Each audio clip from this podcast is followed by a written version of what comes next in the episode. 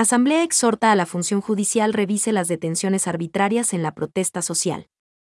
La Asamblea Nacional, con 95 votos afirmativos, exhortó a la función judicial a que esté vigilante de las actuaciones de detención arbitraria de personas y en los casos que se determine que existen violaciones a los derechos y principios determinados en la Constitución, la ley proceda de acuerdo con la normativa vigente, considerando que el derecho a la resistencia está garantizado en el artículo 98 de la Constitución de la República.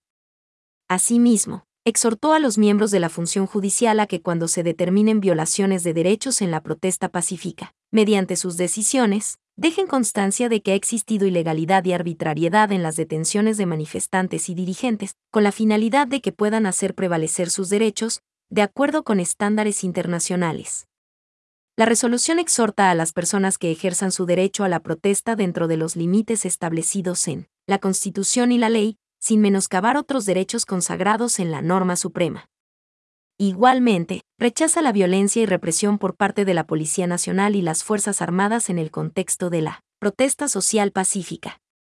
Finalmente, exhortó al Gobierno central a que viabilice, de forma urgente, las propuestas de la Confederación de Nacionalidades Indígenas del Ecuador, CONAIE, y de otros sectores sociales y productivos, con la finalidad de encontrar de forma oportuna la paz y la armonía social, con justicia para todos los ecuatorianos.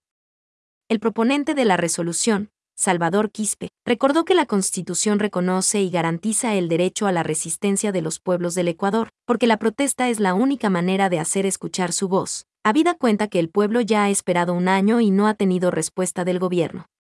La propuesta de resolución generó la participación de 17 asambleístas de distintas bancadas, quienes se mostraron partidarios de profundizar el diálogo para buscar las mejores soluciones a las demandas de las organizaciones sociales, que se inyecten recursos en la economía, porque la inversión pública es el motor del desarrollo, que se liberen a los detenidos injustamente, y que cese la persecución así como la represión a los líderes sociales. Igualmente, hubo voces orientadas a solicitar que la gente vuelva al trabajo y no se paralicen las actividades, cuando el país recién empieza la reactivación económica, tras la pandemia por COVID-19. Es hora de mantener la unidad para defender los derechos del pueblo ecuatoriano, dijeron.